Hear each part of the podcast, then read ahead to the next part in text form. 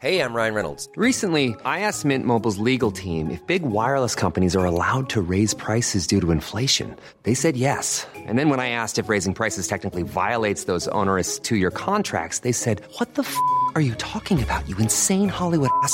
So to recap, we're cutting the price of Mint Unlimited from $30 a month to just $15 a month. Give it a try at mintmobile.com slash switch. $45 up front for three months plus taxes and fees. Promo rate for new customers for limited time. Unlimited more than 40 gigabytes per month. Slows. Full terms at mintmobile.com.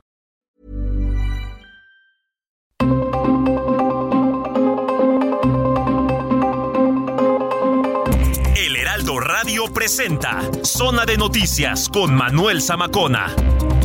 Zona de Noticias, el epicentro de la información.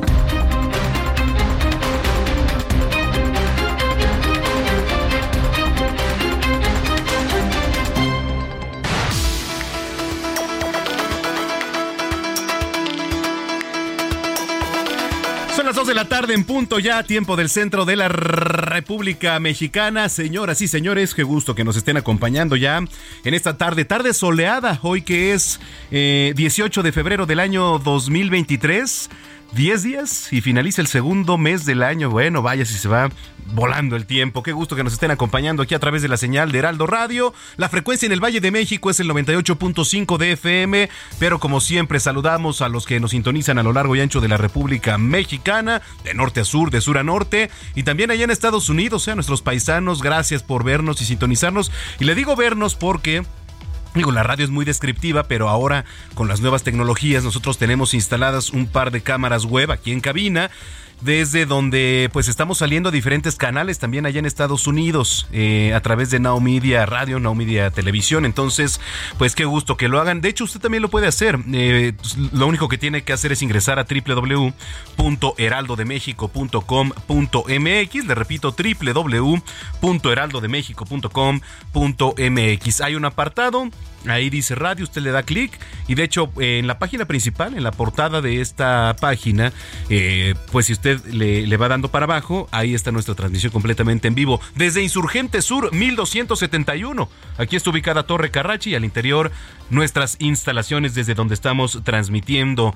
Pues sí, le decía eh, sábado, pues quizá no caluroso, pero sí soleado, porque es muy diferente, a pesar de que ya el Meteorológico Nacional comenzó a decir que probablemente se adelante un poco la, época de los calores, pues por lo menos soleado sí está. Y más adelante también le vamos a tener un enlace hasta el servicio a ver qué nos depara para las próximas horas. En fin, y eso y mucho más, ¿eh? Tenemos un sábado bastante cargado de información, así que usted está en el lugar correcto y como siempre lo invitamos a que se ponga en contacto a través de nuestras redes sociales, arroba Samacona al aire. Le repito, arroba Samacón al aire. Y también tenemos un WhatsApp para que usted nos haga llegar sus quejas, denuncias, opiniones, puntos de vista e incluso mensajes de voz. Si usted quiere mandarnos mensaje de voz, saludarnos, de pues eh, mandar saludos a alguien, felicitar a alguien, lo puede hacer 55 80 69 79 40, ¿sí es ese, ¿verdad? 55 80 69 79 46. Es ese, mi estimado. Conste, ¿eh? yo no estoy dando uno. No lo voy a llegar, yo a regar y al rato ya me estén reclamando. Bueno, si no, ahorita le damos el correcto, pero de, dentro de lo que yo me acuerdo, 55 80 69 79 46. Ese es el WhatsApp de aquí de Zona de Noticias. Discúlpeme si le estoy dando el equivocado, pero es que, ay, a veces se nos, se nos van las cosas aquí. Pero bueno, ahí nos pueden mandar WhatsApp y si no, mientras en arroba Samacona al aire. Tenemos un programa cargado de información, además de toda la coyuntura local, nacional, internacional, ya sabe, gastronomía, salud, eh, deportes, cultura y mucho más aquí en este su espacio. Pues sin más, eh, al rato le voy a platicar porque también es Día Mundial de las Ballenas. Estábamos buscando una rola con la cual entrar a este espacio, pero no encontramos alguna de que, fuera Doc. Creo que estaba una de la ballenita y, y, pues no, ¿verdad? Entonces estamos buscando una. Si usted conoce alguna canción que tenga relación con las ballenas, háganoslo saber y aquí la ponemos. Claro que sí, porque hoy tercer sábado de febrero se rinde homenaje a este gigante de los océanos pues que es las ballenas, a quien está usted escuchando en este momento. Bueno, pues sin más, cuando son las 2 de la tarde con 4 minutos, ahora sí, vamos con lo más importante generado en las últimas horas.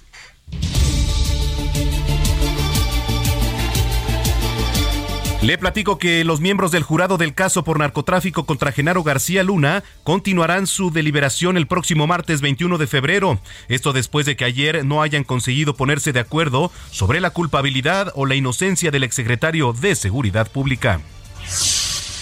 El canciller Marcelo Ebrard anunció que Tesla no solo quiere construir una planta en México, sino un ecosistema industrial que le permita mejorar su producción, por lo que el presidente Andrés Manuel López Obrador va a hablar con el propietario de la empresa Elon Musk para definir inversiones.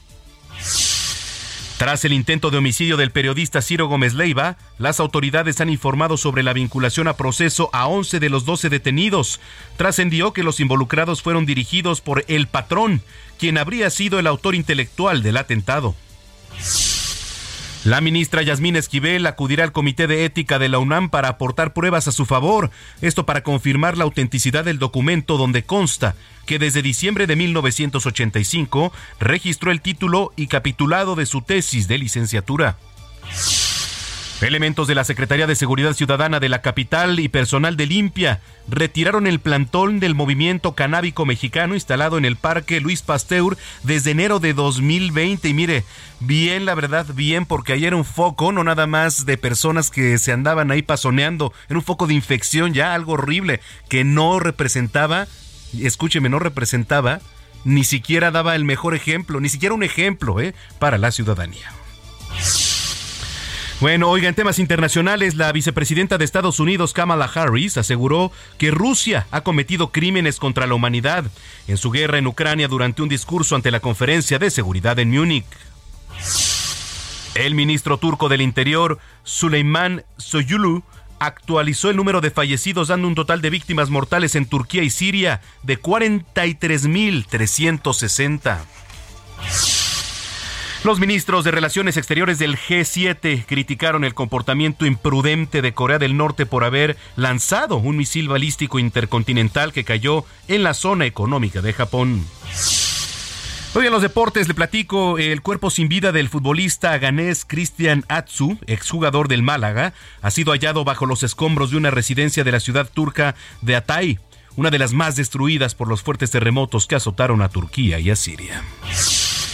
Sergio Checo Pérez está a una semana ya de volver a la actividad en la Fórmula 1 con el arranque de la temporada 2023, en el que motivó a los fans de Marvel, por cierto, al presumir su nuevo casco de Ant-Man, el cual va a usar en la primera carrera del año. Vamos a enlazarnos hasta el Servicio Meteorológico Nacional, como siempre, con mi compañera Elizabeth Ramos, que nos tiene el pronóstico del clima en las próximas horas. Elizabeth, qué gusto saludarte. Claro que sí, Manuel. Muy buenas tardes a ti y al amable auditorio. Pues Manuel, tenemos varios sistemas afectando al territorio. Empezamos con el frente número 33, que va a ocasionar lluvias muy fuertes a puntuales intensas en zonas de Veracruz, Oaxaca, Chiapas y Tabasco, así como chubascos en la península de Yucatán. La masa de aire frío de este frente origina evento de norte muy fuerte en el istmo y golfo de Tehuantepec y moderado en el litoral de Veracruz, Tabasco y la península de Yucatán así como ambiente nocturno frío muy frío con heladas durante la madrugada del domingo sobre entidades del noroeste, norte, noreste, centro y oriente de la República Mexicana. Un río atmosférico y un, vórtice de núcleo frío originan lluvias puntuales fuertes en Sonora y Chihuahua, Chihuahua y chubascos en la península de Baja California. Estos sistemas, en combinación con el aire frío del Frente 33, están ocasionando probabilidad de nieve o aguanieve en las sierras de Chihuahua, Durango y Coahuila. Finalmente, un sistema anticiclónico genera ambiente vespertino cálido y sin probabilidad de lluvia sobre el occidente y centro del territorio nacional. Para la Ciudad de México va a predominar el viento del norte con rachas de hasta 40 kilómetros por hora, cielo con nubosidad dispersa y no hay probabilidad de lluvia. Además, se pronostica una temperatura máxima de 25 a 27 grados con ambiente cálido, aunque por la noche el ambiente volverá a ser frío, pronosticándose una temperatura mínima de 8 grados Celsius durante la madrugada del domingo. Así que no bajen en la guardia y pues hay que tomar precauciones. Eso es el reporte, Manuel. Regreso contigo. Gracias. Bueno, pues estamos al pendiente. Gracias, Elizabeth. Buena tarde. Muy buena tarde. Hoy vamos a enlazarnos con mi compañero Mario Miranda, está en las calles de la capital. ¿Cómo está la vialidad a esta hora de la tarde? Adelante, Mario. ¿Qué tal, Manuel? Muy buenas tardes. Te saludo en esta tarde cálida de bastante calor. Tenemos información vial de la alcaldía Miguel de Hidalgo y de la alcaldía Capozalco. Informarles a los amigos automovilistas que en estos momentos encontraron buen avance en ambos sentidos de la calzada Mariano Escobedo en el tramo de la calzada México-Tacuba al circuito interior. Marina Nacional con carga vehicular del circuito al entronque con Aquiles Cerdán. Llegando a este punto, la vialidad mejora, esto en dirección a la zona norte de Azcapotzalco como el Rosario. La calzada México-Tacuba con vialidad complicada en ambos sentidos del circuito a la avenida Aquiles Cerdán. El circuito interior con tránsito lento en ambos sentidos del tramo de la raza a Benjamín Franklin. Y finalmente las avenidas Homero, Horacio y Mazarik con carga vehicular de Ferrocarril de Cuernavaca a Mariano de Escobedo. Manuel, es la información vial al momento. Estamos pendientes, gracias Mario. Pendientes, buenas tardes. Muy buenas tardes.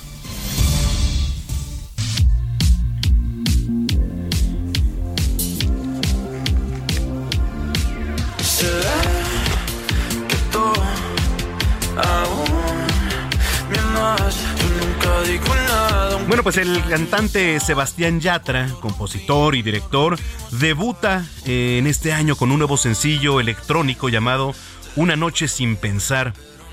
Que por cierto, Yatra lidera las nominaciones en los premios Lo Nuestro 2023. Hay que recordar que Sebastián Yatra viene de ganar dos Latin Grammy, su primer American Music Award. Las piezas de tu corazón y hacerte ver lo que éramos tú y yo. No lo tiene nadie más. Aunque en la vida real te tenga que olvidar de mis fantasías, tú tu lugar.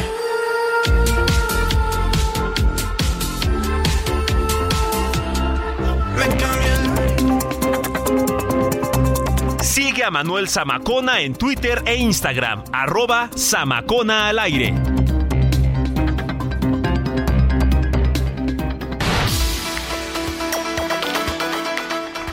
Bueno, pues son las 2 de la tarde ya con 11 minutos en el tiempo del centro. Vamos a comenzar un recorrido por eh, la República Mexicana. Vamos hasta Querétaro con Rodrigo Mérida, que nos tiene información. Adelante, Rodrigo. Muy buena tarde, Manuel. Muy buena tarde a nuestra audiencia para platicarles de la visita que tuvimos por acá evaluadores de Japón eh, reconocieron el trabajo de la seguridad en Querétaro. Expertos japoneses del equipo de evaluación de seguridad, la Agencia de Cooperación Internacional del Japón, siglas JICA, reconocieron el trabajo de seguridad en Querétaro. Fue el titular de la Secretaría de Seguridad Ciudadana, Giovanni Elías Pérez Hernández, quien se reunió con voluntarios y expertos japoneses de este equipo de evaluación quienes visitaron la entidad para recolectar datos y conocer más en la materia, esto con la finalidad de conocer sobre los trabajos y resultados positivos de seguridad en la entidad. En esta reunión, el secretario presentó las opciones operativas que se implementan en todo el territorio queretano, así como los constantes operativos que se realizan en los límites estatales. Recordemos que tenemos zonas limítrofes con Guanajuato, con Michoacán, con el Estado de México, por mencionar algunos.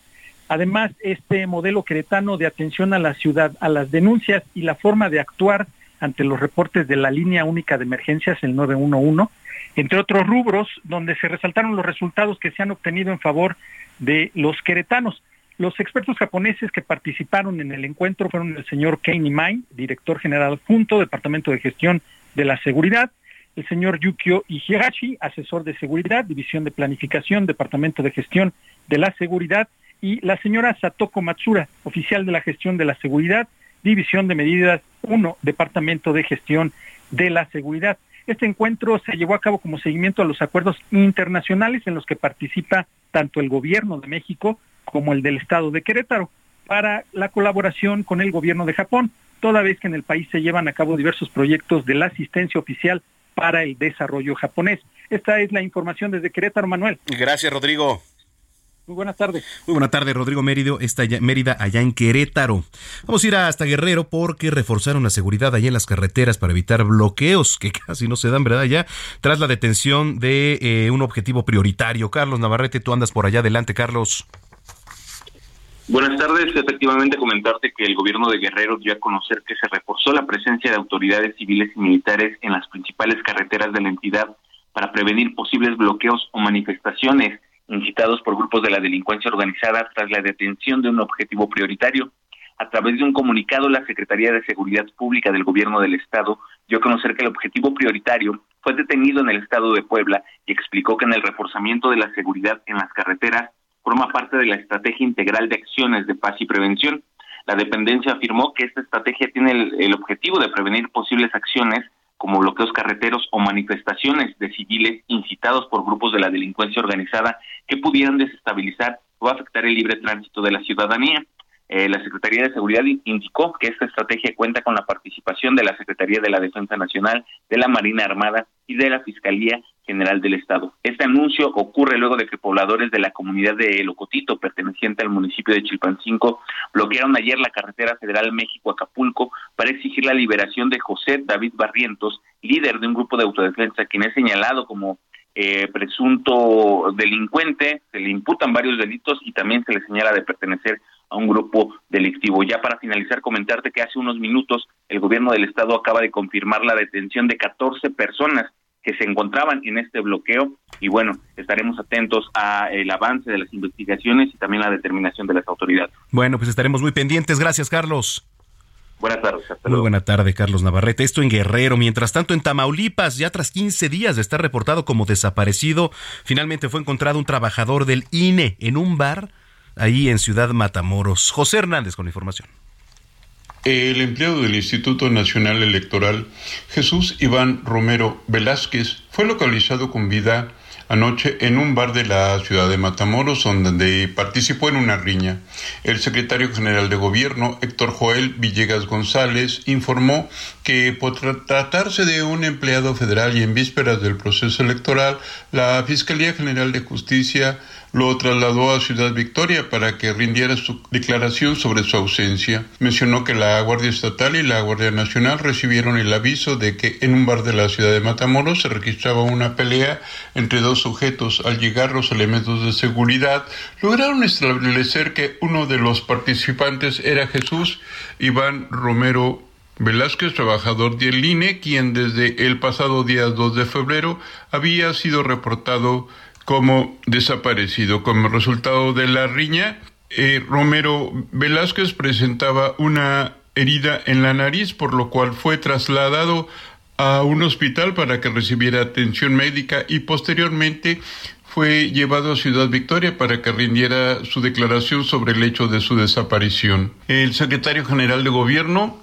a la vez insistió en que la desaparición del empleado del INE no guarda relación alguna con el proceso electoral del próximo domingo en el cual los tamaulipecos elegirán senador a la República en la primera elección extraordinaria en Tamaulipas. Por otra parte, Villegas González informó que la Mesa para la Reconstrucción de la Paz y la Seguridad en la entidad estará sesionando eh, permanentemente desde el sábado y hasta que se entregue el último paquete electoral a las juntas distritales en la entidad. Bueno, pues ahí está la información de José Hernández desde Tamaulipas. Hoy aquí en la capital el gobierno de la ciudad eh, desinstaló las carpas que estaban ubicadas allí en Plaza Luis Pasteur, qué bueno, la verdad, este, nada más eran un foco de infección ahí. Frida Valencia nos tiene más información. Adelante, Frida, ¿cómo estás?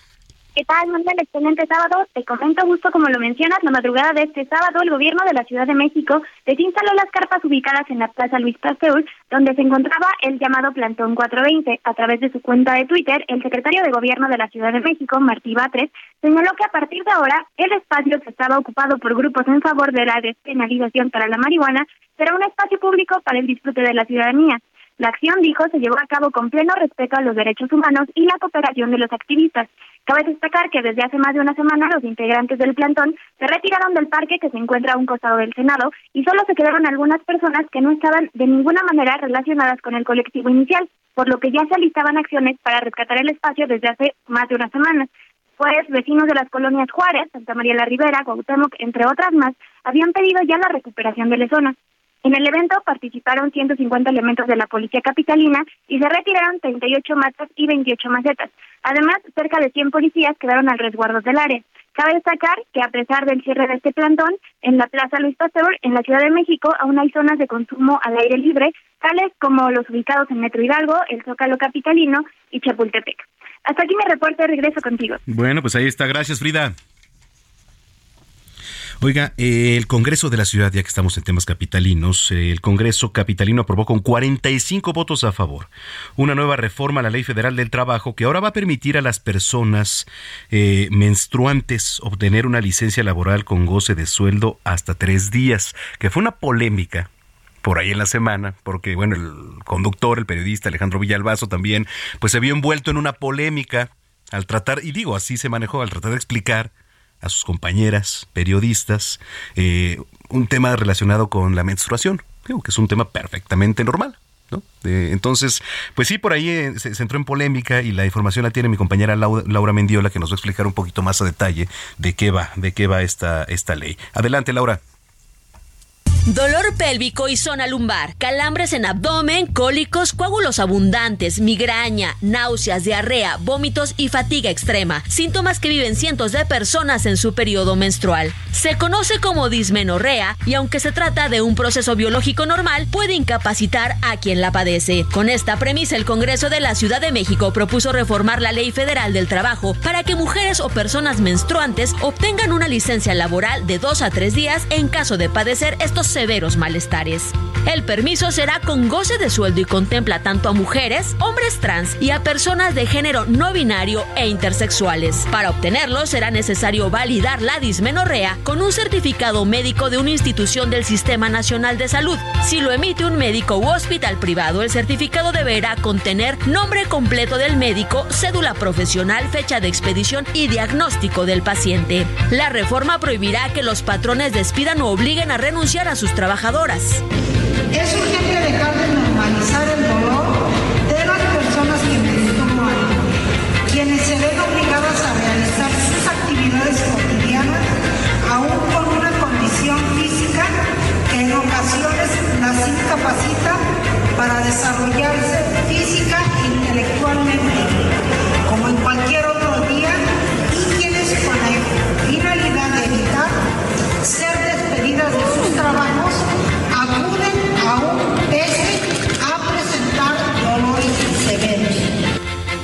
proyecto también contempla otorgar un día a las mujeres para realizarse su papa Nicolau y mastografía y medio día para los hombres para sus estudios de próstata.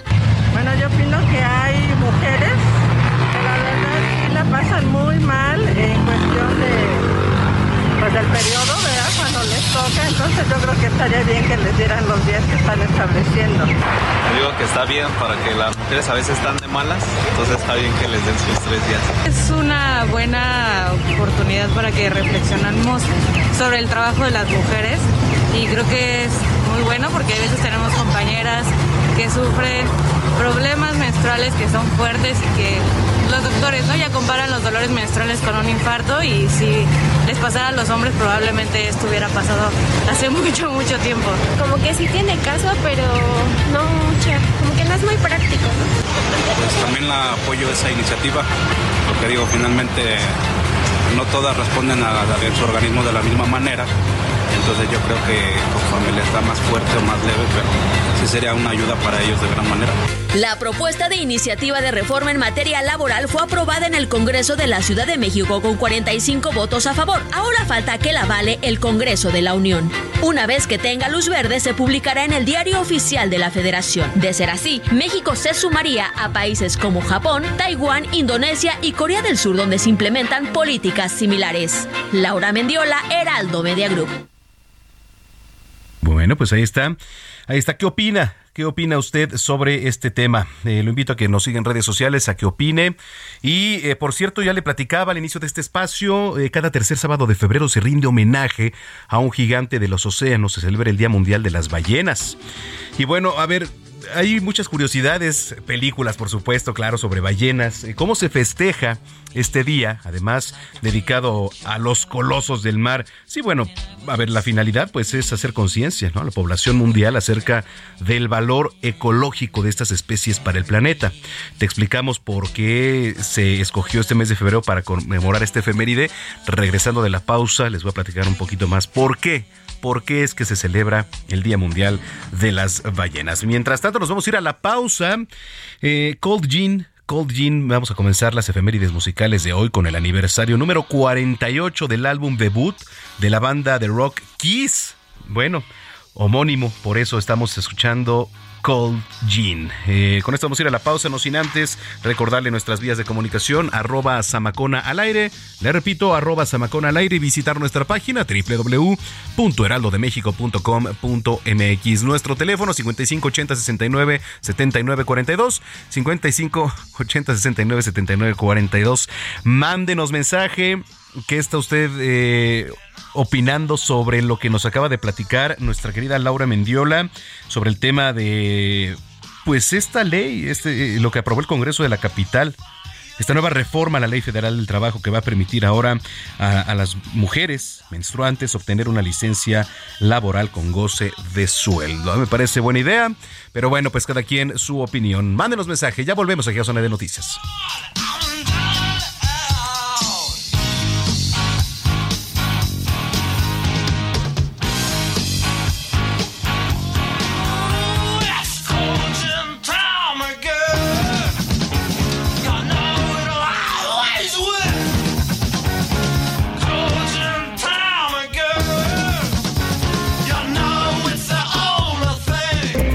Vamos a una pausa y regresamos con Manuel Zamacona a Zona de Noticias.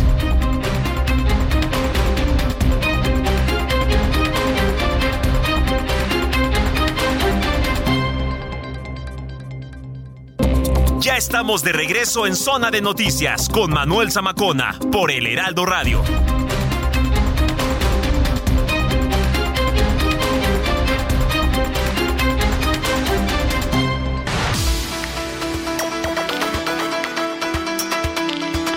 Bueno, pues ya son las 2 de la tarde con 30 minutos en el tiempo del centro del país. 2 con 30, eh, pues sábado soleado, por lo menos aquí en algunas zonas de la zona metropolitana del Valle de México y sus alrededores. No sabemos cómo va a estar el clima en la noche porque por lo menos los últimos días han estado bastante frescos.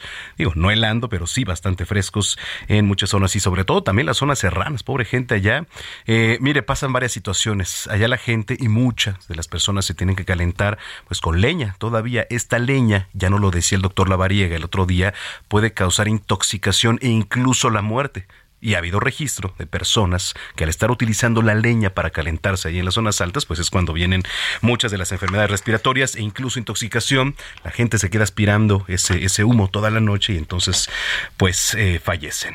Pero en fin, oiga, gracias por sus mensajes. Yo lo invito a que nos siga escribiendo. Ahora sí, el último número que le diera el correcto es 5580 69 79 42. Le repito, 5580 69 79 42. Mándenos sus mensajes, mensajes de audio también, por supuesto nada más no nos vayan a mandar groserías, mentadas y todo ese tipo de cosas. Pues no, porque no las voy a poner. Digo, aquí hay un filtro eh, que van a poner, entonces solo los mensajes bonitos los vamos a estar leyendo. Que por, ahorita, por cierto, ahorita voy a mandar saludos y mensajes bonitos a todos.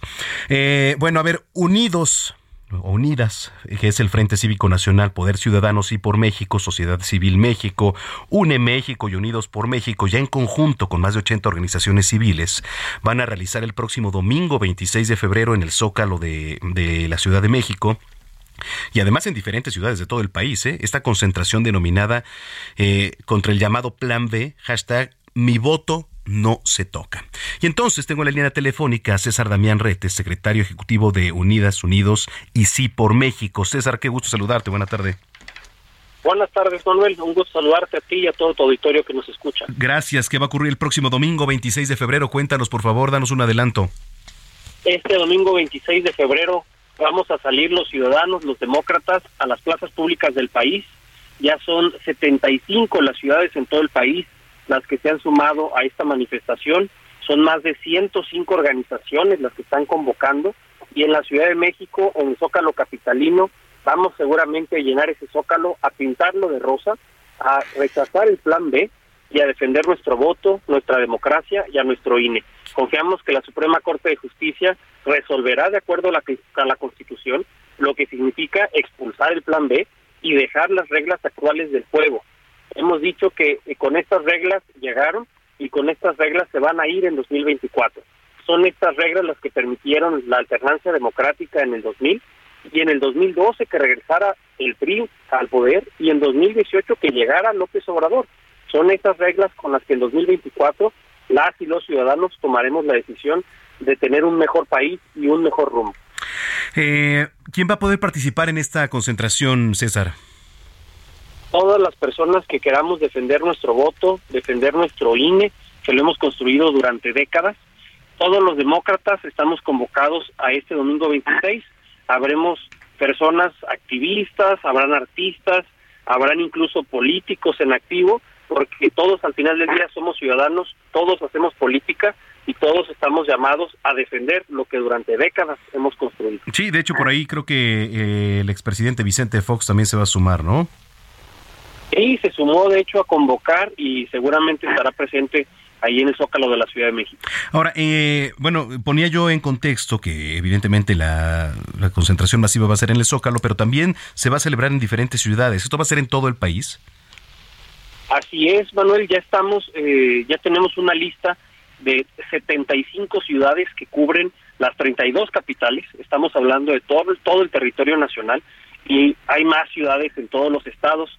Eh, tendríamos que re repasar estado por estado, pero estamos muy contentos porque la respuesta de la gente ha sido salir a las calles, tomar las plazas públicas y decir con voz muy fuerte, mi voto no se toca. Podríamos decir que esto es un seguimiento a la marcha del pasado 13 de noviembre, ¿no? En aquel entonces el hashtag, o bueno, la, la iniciativa fue el INE no se toca. En esta ocasión es mi voto no se toca. Ahora, eh, ¿ustedes creen, digo, eh, Qué bueno, qué bueno, la verdad que haya participaciones, movilizaciones de este tipo para alzar la voz. La última vez hubo una, pues, contramarcha, digamos, mostrando un músculo por parte del presidente, porque él la encabezó, Andrés Manuel López Obrador. ¿Se espera que también eh, en esta ocasión pudieran responder de la misma manera, César? Así es, Manuel. El 13 de noviembre salimos también todos los ciudadanos, todos los demócratas, eh, recordarán las imágenes de Paseo de la Reforma lleno de personas, el, el, Monumento a la Revolución también lleno, y en ese momento se repitió en 64 ciudades. Uh -huh. eh, en ese momento salimos a defender al INE del Plan A, que era esta idea del presidente de desaparecer el INE, y no lo, y no lo logró. De hecho, en una mañanera salió a anunciar, pues, lo, ya ganaron, ya chole con este tema, y lo decía a raíz de que había lanzado el Plan B, porque con el Plan A no pudo, lo detuvimos los ciudadanos, y en no bastándole con eso, nos quiere dar la, la vuelta, nos quiere ver la cara y quiere destazar el INE a través del Plan B, que son estas reformas legales. Eh, cuando ocurrió la marcha del 13 de noviembre, el presidente lo vimos todos en una contramarcha que llevó a todos sus aliados, a todas sus huestes, algunos a fuerza, y vimos el resultado. Cuando nosotros anunciamos la manifestación del 26 de febrero, el presidente anunció que nuevamente iba a salir a las calles, ahora para celebrar la expropiación petrolera, y anunció su actividad el 18 de marzo. Evidentemente en respuesta de que los ciudadanos, los demócratas, estaremos el 26 de febrero. Estamos cayendo en un juego de demócratas contra el autoritario. Al final del día es el juego que él quiere jugar, en donde el 24, con nuestro voto, que cuente, sabremos decirle hasta aquí. Correcto. Entonces, eh, para finalizar, César, eh, ¿nos puedes, eh, por favor, repetir la convocatoria, cómo, cuándo, en dónde, si hay alguna petición en especial de llevar algún color en específico, etcétera? Muchas gracias, Manuel. Estamos todos invitados el domingo 26 de febrero a las plazas públicas del país. En el caso de la Ciudad de México, nos vemos en el Zócalo. El templete va a estar en la esquina de Pino Suárez y 20 de noviembre, justo frente a la Suprema Corte de Justicia.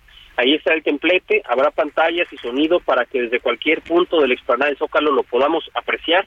El mensaje de nuestros oradores, Beatriz Pajés y el ministro en retiro, José Ramón Cosío. Y la invitación es asistir en familia, con mucha alegría, porque se trata de una fiesta democrática, vistiendo algo rosa, rosa INE, rosa mexicano, o de blanco en su defecto, y que nos volquemos a las calles a celebrar que tenemos nuestro derecho a defenderlo y a rechazar el plan B. Correcto. Pues César, muchas gracias. Gracias por haber tomado la comunicación. Gracias a ti, Manuel, y nuevamente gracias a tu auditorio. Muchísimas gracias. Es César Damián Retes, secretario ejecutivo de Unidas Unidos y Sí por México. Dos de la tarde ya con 38 minutos. Recomendaciones culturales con Melisa Moreno.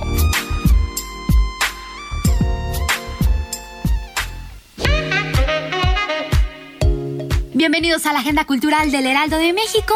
Yo soy Melisa Moreno y esta es nuestra selección para Zona de Noticias. En la exposición con mi dedo trazo el camino del agua, el fenómeno migratorio se cuela en los intersticios de los estados-nación, desbordando sus fronteras culturales, políticas y económicas. Sin restar importancia al impacto que tiene la migración en términos humanos, Antonia Alarcón busca acercarse a ella de manera más amplia, tomando en cuenta otras formas de vida y mostrando una óptica paralela del problema a través de una visión no antropocéntrica. Las obras de Alarcón asumen su condición afectiva y su poder simbólico para desmantelar el imaginario histórico que se tiene tanto sobre la frontera como sobre el fenómeno migratorio. Las piezas brotan del sistema de ríos que compone la franca fronteriza, retomando los tonos rojizos que pertenecen a esa región y empapando al textil con el horizonte paisajístico. Esta herida acuática sobre la tierra es el origen de toda la vida que se crea a su alrededor. Con mi dedo trazo el camino del agua de Antonio Alarcón se puede visitar hasta el 4 de junio en el Museo de Arte Carrillo Gil. Los nueve cuentos de El último intento ocurren en escenarios domésticos que tras la aparente monotonía cotidiana guardan culpas, psicopatías y secretos ocultos.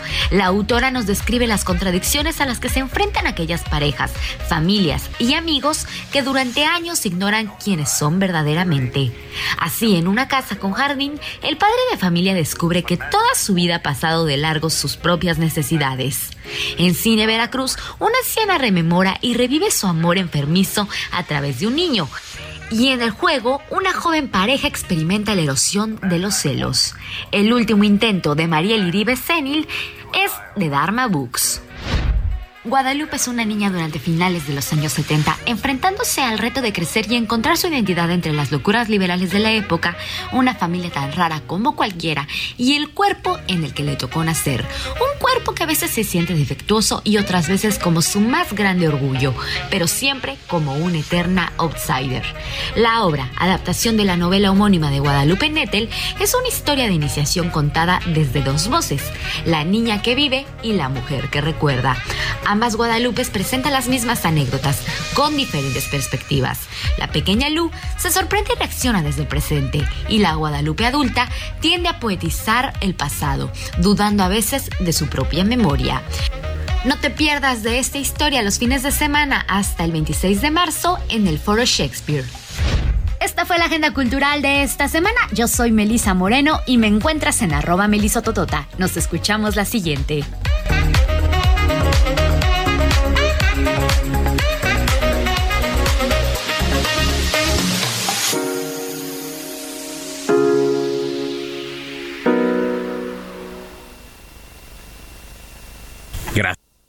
Gracias, gracias a Melisa Moreno por las recomendaciones culturales. Y bueno, pues eh, cuando son las 2 de la tarde, ya con 42 minutos en el tiempo del centro, a ver, eh, Semanas Universitarias. ¿Qué Semanas Universitarias? Es un proyecto de Info Ciudad de México y el INAI.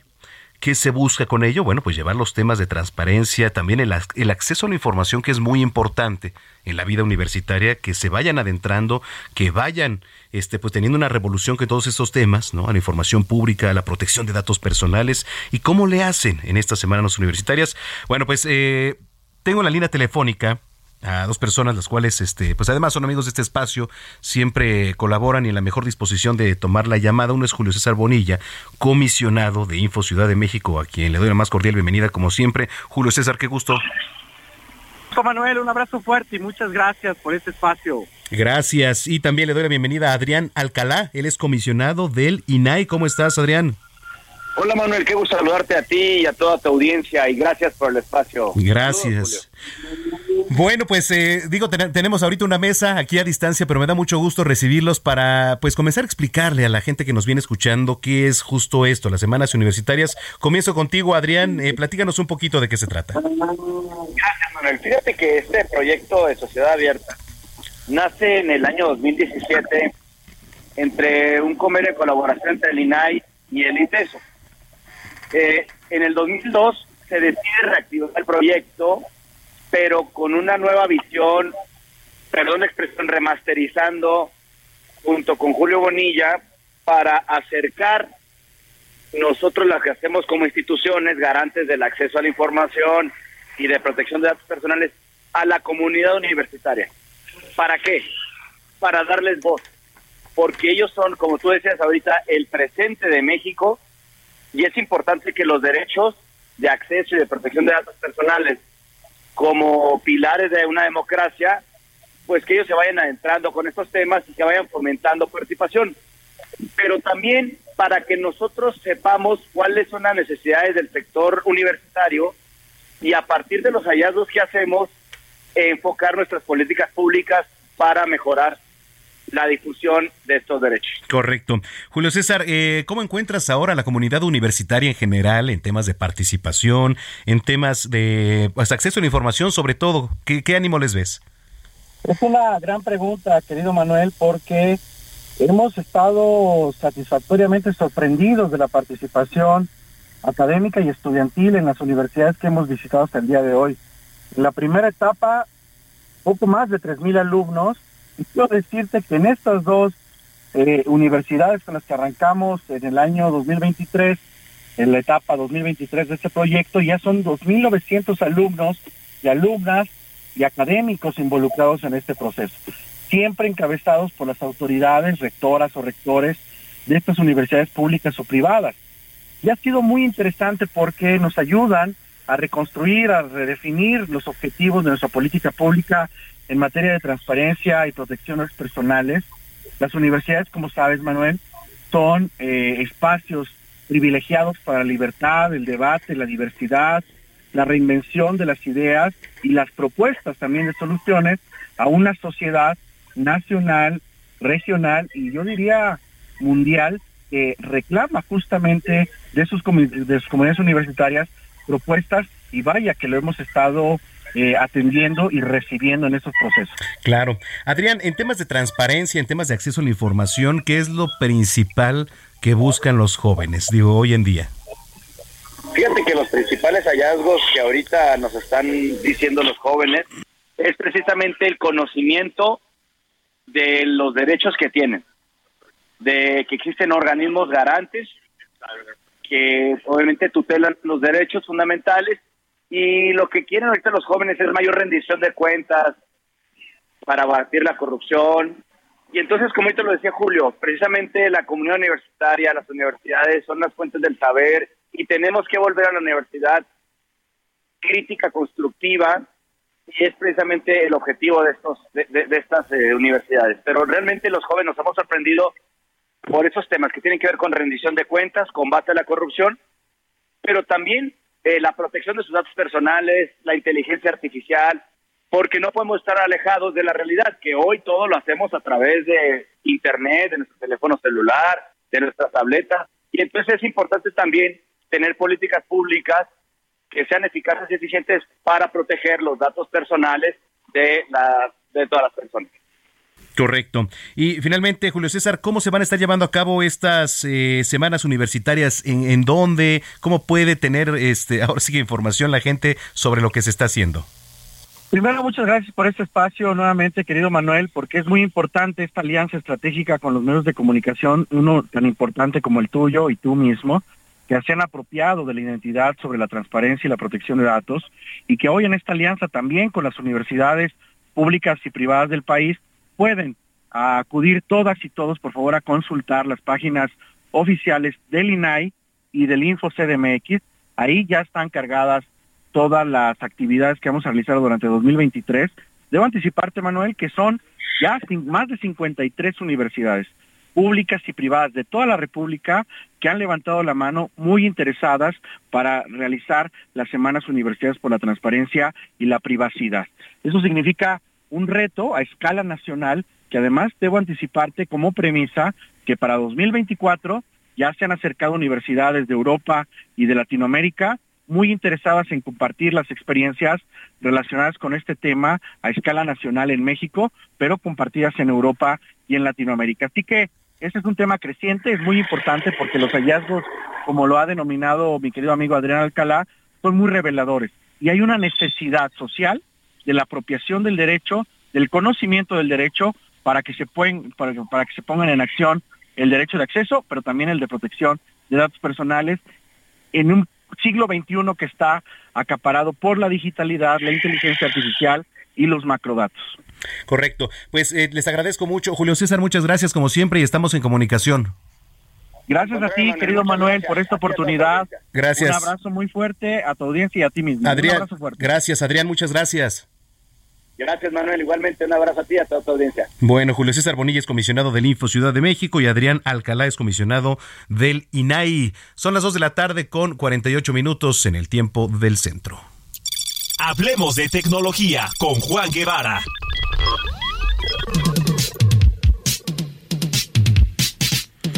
Bueno, vamos a enlazarnos de aquí, de Ciudad de México hasta la Ciudad Espacial en Houston, Texas. Está Juan Guevara. ¿Cómo estás, mi estimado Juan? Qué gusto saludarte. Mi queridísimo Manolo Zamacona, ¿cómo vas? ¿Qué onda con tu vida? Pues ahí vamos. Oye, estaba leyendo un tema interesantísimo que tiene que ver con el WhatsApp. Digo, nunca me ha pasado. Nunca me ha pasado, pero a ver, ¿qué, qué hacer si, por ejemplo, un día me cancelaran o, o me suspendieran la cuenta del WhatsApp? Fíjate, la semana pasada platicábamos con la audiencia qué es, cuáles son las actividades que hacen que WhatsApp suspenda tu cuenta eh, y hay que tener mucho cuidado porque WhatsApp está, sobre todo en México, está empezando a ser muy estricto con el uso o los términos de uso de WhatsApp. Entonces, eh, bueno, la semana ya les dijimos cuáles son las actividades importantes que uno tiene que editar para que no los baneen, ¿no? Perfecto español el que acabo de utilizar, pero es para que no les no los suspendan. Pero ¿qué pasa cuando te la suspenden? Que eso es una situación más grave. Bueno, primero van a recibir una notificación de WhatsApp que dice, querido usuario y su número de teléfono, su cuenta ha sido suspendida por falta a los términos de uso de WhatsApp. ¿sí? Y hay dos tipos de suspensiones, la suspensión temporal y la suspensión definitiva. La suspensión temporal puede variar dependiendo de, ahora sí que de la violación, de la ofensa, de lo que hiciste en, la- en los términos de uso, ¿no?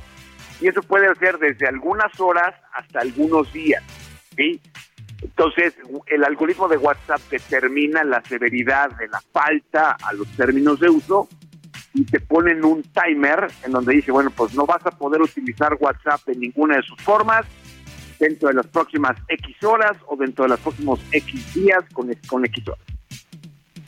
Muchos de los errores que la gente comete, mi querido Zamacona, es tratar de, de utilizar otro WhatsApp, meterse por otro cliente. Eso agrava el problema porque cada vez que uno quiere este, meterse a WhatsApp por otro cliente, ya sea por cliente web, por cliente de desktop, por etcétera, el contador aumenta, como te castigan por tratar, por no acatar la norma. Entonces, si eso les pasa a algunos de nuestra audiencia, déjenlo en paz. Yo sé que WhatsApp es altamente adictivo.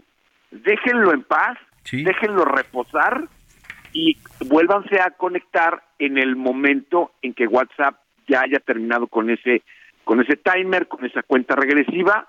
No le intenten más porque entonces van a agravar el problema. ¿sí? Eso es importante. Obviamente, cuando pase eso, pues ahora sí que Sí. pórtense bien, ¿no? Sean angelitos de la caridad en WhatsApp. Si es una suspensión definitiva, entonces sí hay un problema más grave porque ese número de teléfono jamás va a poder ser utilizado en WhatsApp. Eh, no tiene caso que hablen por teléfono, que investiguen, que vean de qué manera pueden localizar a un, un- un agente de, de servicio al cliente de WhatsApp. WhatsApp no tiene ser- este, servicio al cliente. Es como tratar de contactar a Facebook, ¿no? Es prácticamente imposible. En ese sentido, lo que yo sugiero es que entonces cambien de número de teléfono, utilicen una de las de las eh, de las famosas aplicaciones donde pueden tener un teléfono virtual y entonces utilicen ese teléfono para poder activar WhatsApp. Porque, porque, porque una vez que les suspenden la cuenta, ahora sí que valiendo Mauser. Entonces es muy importante, es muy importante que cuiden su cuenta de WhatsApp, que no se pasen de lanzas, que, que, que, que, que conozcan los términos de uso y de privacidad que uno tiene que utilizar en WhatsApp, para que no se vean en la, en la penosa necesidad que pues WhatsApp los expulsa y les saca la tarjeta roja. Totalmente. ¿eh? Oye, qué importante porque además, o sea, ahora te, voy a decir algo. El WhatsApp, pues, se ha vuelto parte de nuestra vida. O sea, ya no te ves ahí, este, sin el WhatsApp. Digo, hablo de, mucha gente. Quizá no de la mayoría, pero sí de mucha gente, por lo menos de, del trabajo y eso, nos comunicamos vía WhatsApp. Antes eran los mensajes SMS, pero ahora el WhatsApp es indispensable. ¿Y qué hacemos sin él? No, es indispensable. Y ahora el celular es parte de nuestra vida, es, es, es, un miembro de nuestro cuerpo, ¿no? Yo lo traigo pegado en el brazo. Claro. Entonces sí cuídenlo, porque es importante. Muy bien. Oye, la gente que te viene escuchando, estimado Juan Guevara, ¿en dónde te sigue en redes sociales? A ver, súbale a su radio y a su televisión, súbale un poquito más. Juan Guevara TV, se los repito, Juan Guevara TV, le agradezco a Twitter que finally, por fin ya este, le puso mi este, verificación de cuenta. Estamos trabajando en Instagram y en las demás redes, pero Juan Guevara TV, para que me mande sus preguntas y comentarios en este espacio. Bueno, oye, te mando un abrazo como siempre y nos escuchamos pronto pórtate mal, cuídate bien. Gracias, Juan Guevara, como siempre, desde la ciudad espacial. Antes de irnos a la pausa, continuamos con la selección musical de hoy, con estrenos, porque el día de ayer el rapero Don Tolliver lanzó su nuevo sencillo titulado For Me junto a la rapera Caliuchis. ¿No? Entonces, espero que está buena por ahí. Ya sé quién escogió esta rola, ¿eh? Diego Iván González. Bueno, gracias a los que nos han escrito. Le mando un gran beso y abrazo. Alexa Lara, ya sabes, te mando un beso enorme y gracias por estarnos escuchando. Y muchas gracias a ustedes también. Háganlo, manden los mensajes arroba Samacón al aire. Regresando de la pausa, leo todos y cada uno de ellos. 2.54, está usted en zona de noticias. Ya volvemos.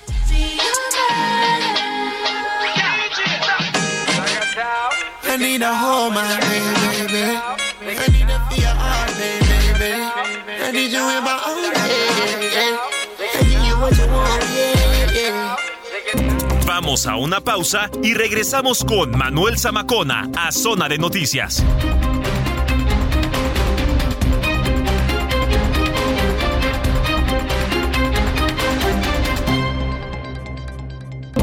Ya estamos de regreso en Zona de Noticias con Manuel Zamacona por el Heraldo Radio.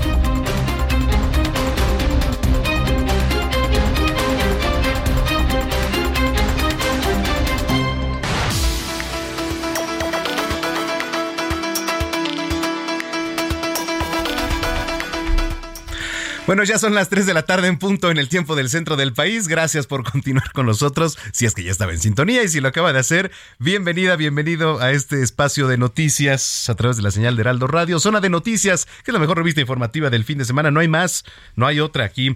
Que por cierto, estaba abriendo un link que nos mandó mi querido Alex Caffi, a quien le mandamos un gran abrazo, porque estábamos buscando una canción que tuviera relación con la ballena, pero no encontramos nada y efectivamente, pues hay más canciones infantiles, ¿no, Gina? ¿Cómo estás, Gina? Monroy. Hola, ¿qué tal? Muy buenas tardes. Sí, hay muchísimas canciones, pero infantiles. Hay una que se llama Elena la ballena. Elena la ballena, entonces pues como que no, no, no. ¿Por qué se celebra el Día Mundial de las Ballenas? Pues este día se creó en el año 1980, allá en Hawái, en Maui, gracias a la iniciativa de Greg Kaufman, fundador de Pacific Whale Foundation, y ello con la finalidad de generar conciencia acerca de la amenaza de extinción que afrontan las ballenas jorobadas.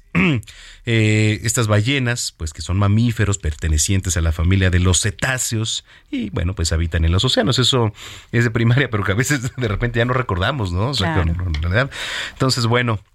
Y en lo que concierne a su anatomía, el cráneo, por ejemplo, ocupa un tercio de la longitud de su cuerpo y posee una aleta dorsal y dos aletas pectorales que le, pues digamos, le proporcionan movimiento y equilibrio y una cola en posición horizontal. Y es un espectáculo ver a las ballenas, de verdad, increíble, ¿eh? es un espectáculo increíble. Allá en, en, Los Cabos, por ejemplo, también se dan espectáculos padrísimos de, las ballenas, en, en, otros lugares que también está, está muy padre. Pero bueno, eh, ¿cómo está Gina? Muy bien, aquí. ¿Qué dice la vida? Pues Sí, hay información, ¿eh? Sí, sí, sí, hay información. Hay información, es fin de pues, semana. Está tranquilo, pero hay información. Muy bien, pues justo para eso está Gina aquí. Nosotros los invitamos para que nos siga escribiendo en redes sociales, arroba Samacona al aire, le repito, arroba Samacona al aire y también para que nos visiten nuestra página www.heraldodemexico.com.mx. Le repito, www.heraldodemexico.com.mx y mándenos un mensaje de voz también, mándenos mensaje de voz, aquí también su voz cuenta o también mándenos su opinión Unión denuncia 55 80 69 79 42. Le repito, 55 80 69 79 42. Mándenos un mensaje de voz. Digo, hay filtros, tampoco nos lo voy a mentar porque no le hemos hecho nada. No lo vamos a pasar al aire. Estamos tranquilos, no nos vamos a pasar al aire si nos lamenta. Entonces, pues bueno, mire, aquí estamos a gusto. Muchísimas gracias. Y pues Gina Monroy está lista aquí con el resumen de noticias de la segunda hora.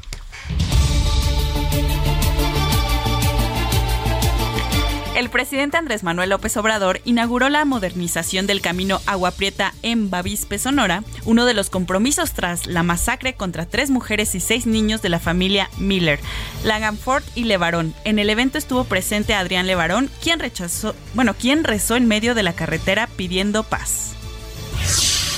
Para mejorar los servicios de salud Hey, I'm Ryan Reynolds. Recently, I asked Mint Mobile's legal team if big wireless companies are allowed to raise prices due to inflation. They said yes. And then when I asked if raising prices technically violates those onerous two year contracts, they said, What the f are you talking about, you insane Hollywood ass?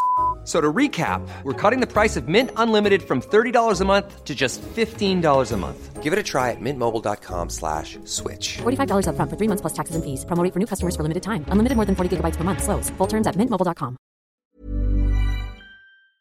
En Tláhuac, el gobierno capitalino destinará 2 mil millones de pesos en mejorar y equipar los centros de salud y hospitales de la ciudad.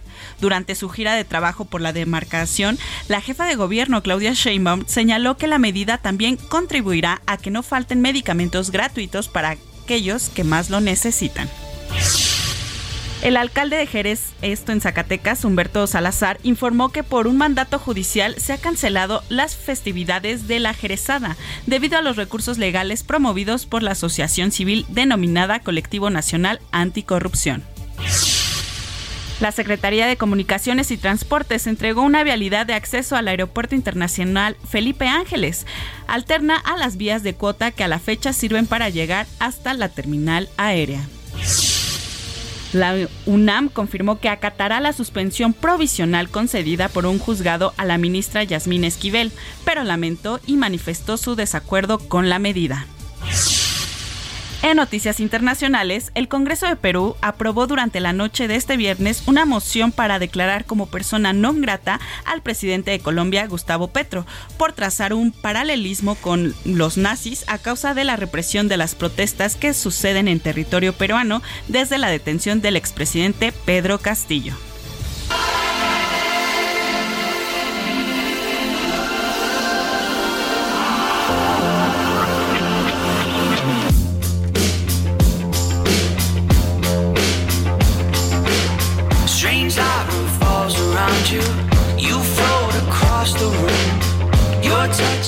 El cantante irlandés Niall Horan regresa a la música después de dos años de ausencia. Ahora, eh, bueno, ahora regresa con su sencillo Heaven.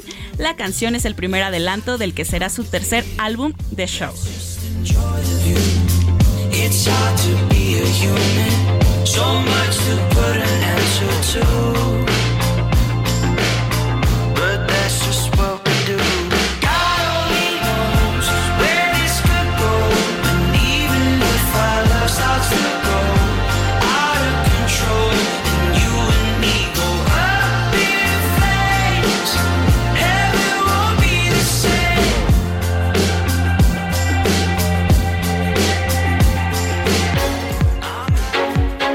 Gastrolab, pasión por la cocina, con Paulina Abascal.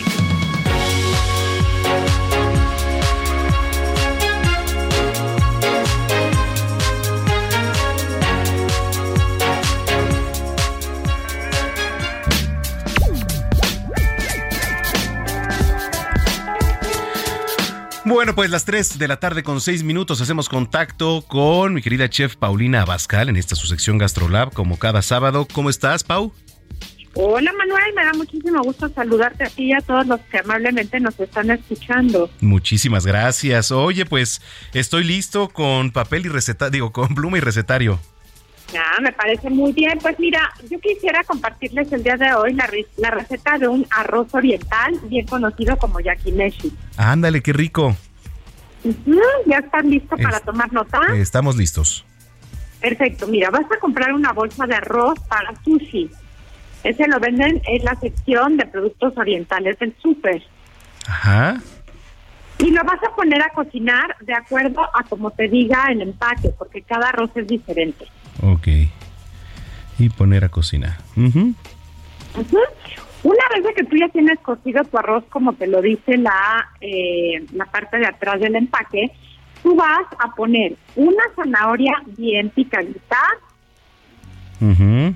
Platito y la reserva. Entonces vas a poner dos calabacitas en la reserva. A ver, me, me perdí ahí un poquito. Una zanahoria picada. Una zanahoria picada y la reserva. Ah, ok. Dos calabacitas bien picadas y las reservas. Ajá.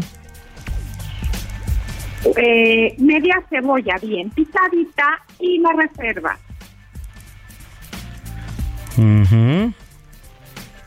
Media cucharadita de ajo picado y lo reserva. Vas a tener que poner en tus ingredientes dos piezas de huevo, sal, pimienta y soya al gusto, un cuarto de taza de aceite de maíz,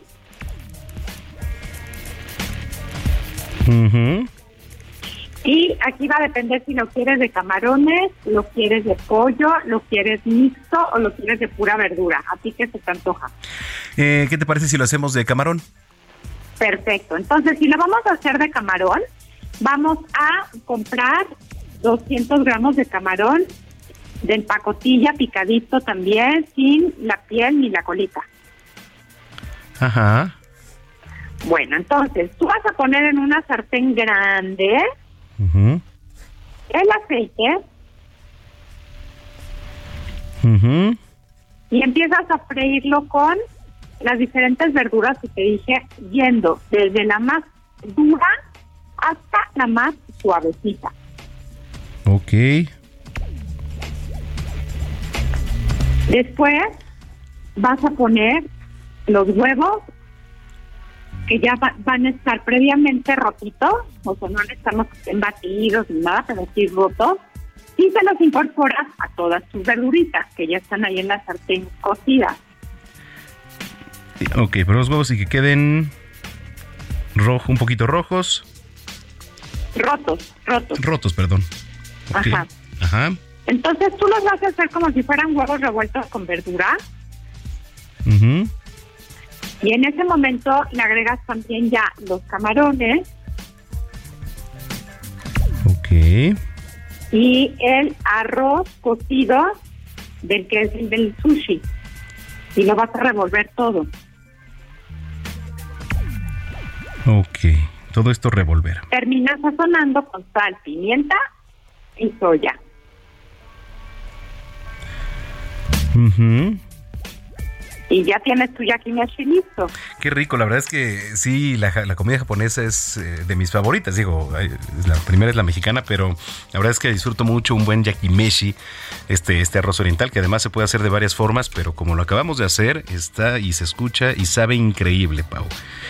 Ay, sí. A ver. Bueno, para la gente que nos viene escuchando, necesitamos una bolsa de arroz para sushi que ustedes pueden comprar en la sección oriental ahí en el súper. Lo vamos a poner a cocinar de acuerdo al empaque porque a veces este, varía de- dependiendo cada arroz. Entonces, eh, ¿qué es lo que vamos a reservar? Vamos a reservar una zanahoria picada, dos calabacitas picadas, media cebolla picada, media cucharada de ajo picado. Todo esto lo vamos a reservar. Y entonces vamos a poner dos piezas de huevo sal, pimienta y soya al gusto. Eso también lo vamos a necesitar. Un cuarto de taza de aceite de maíz. Entonces vamos a, comprar 200 gramos de camarón pacotilla, porque en esta ocasión vamos a hacer un yakimeshi cu- de camarón y tiene que ir sin la colita, es muy importante. Vamos a poner en una sartén gigante el aceite y lo vamos a freír con las verduras que previamente ya les había platicado que tenemos reservadas. Después vamos a poner eh, los huevos y este para que estén rotos vamos a hacer como si fueran digamos un huevo revuelto y ahí vamos a agregar los camarones y lo que es el arroz cocido. Todo esto lo vamos a resolver, a revolver y finalmente lo sazonamos con sal, pimienta y soya. más o menos va de esta manera. Está perfecto. Ya Te digo que ya no está super. Ya estamos listos, listos para hacer nuestro yakimeshi, que además es muy rico. Lo voy a, voy a, voy a poner en- a prueba esta, esta receta ahora en, en casa para una buena cena. También una cena pues romanticona, ¿no? Digamos. Me parece muy bien, Manuel. Es muy buena idea. Muy bien. Oye, esta y más recetas, la gente que te viene escuchando a esta hora de la tarde, querida Pau, ¿dónde te, te sigue y dónde que te sí, ve? mira, hay que recordarles estamos lunes, miércoles y viernes al estilo de Paulina Bascal por el canal 8 de televisión abierta, por Sky Easy y todas las plataformas de Legaldo Media Group. También pueden vernos los martes y jueves en GastroLab, igualmente a las 11 de la mañana en el canal 8 Sky Easy y todas las plataformas de Legaldo Media Group. Y bueno, me pueden encontrar en mis redes sociales como Paulina Bascal. Ay, creo que se nos fue ahí la, la comunicación, pero a ver, aquí les digo las redes sociales, arroba Paulina Bascal, acuérdense que es la de la palomita azul, ¿vale? Y también verla ahí en, entre semana en el canal 8 al estilo de Paulina Abascal. Pero bueno, ay, ya nada más, eh, ya te tenemos para despedirte, nada más nos repites las redes, Pau. Claro que sí, estamos en Paulina Bascal, el de la palomita azul, y todas las redes sociales de Gastrolab. Muy bien. Bueno, pues te mando un gran abrazo y este nos escuchamos dentro de ocho días. Claro que sí, que tengan muy bonito fin de semana. Gracias, Manuel. Gracias a ti, Paulina Abascal, aquí en Zona de Noticias, 3 de la tarde ya con 14 minutos. Sigue a Manuel Zamacona en Twitter e Instagram, arroba Zamacona al aire.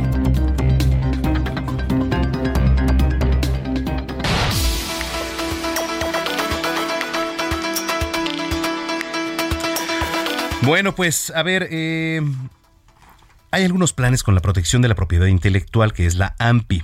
Eh, tiene que ver con los planes de la Asociación Mexicana para la Protección de la Propiedad Intelectual para el bienio y los retos también de la propia asociación para la protección de la propiedad intelectual. Entonces, ¿cómo comenzar a hablar del tema y de, de toda esta difusión? Y me da mucho gusto saludar en la línea telefónica al doctor Alejandro Luna Fandiño, socio de la firma Olivares, actualmente es presidente de la Asociación Mexicana para la Protección de la Propiedad Intelectual, AMPI. Doctor, gusto saludarlo. Hola, ¿qué tal? Muy buenas tardes, Manuel. Muchas gracias. Gracias a usted por tomar la comunicación. ¿Cómo comenzar a hablar lo que, lo que he puesto en contexto? Pues mira, yo empezaría eh, presentando un poco la Asociación Mexicana de Protección a la Propiedad Intelectual, la AMPI, pues que es una de las asociaciones gremiales de mayor tradición en nuestro país, en la que profesionistas de distintas disciplinas, pues hemos conjuntado esfuerzos y colaborado bajo un mismo fin desde hace más de 60 años, este, en, en, en, en beneficio y en favor y, procurando un mejor sistema de propiedad intelectual en nuestro país. Este, al día de hoy contamos ya con aproximadamente 450 miembros entre abogados y otros profesionistas de diversas ramas de la ciencia y la técnica por temas este, tecnológicos de, de las patentes y de las invenciones nuevas.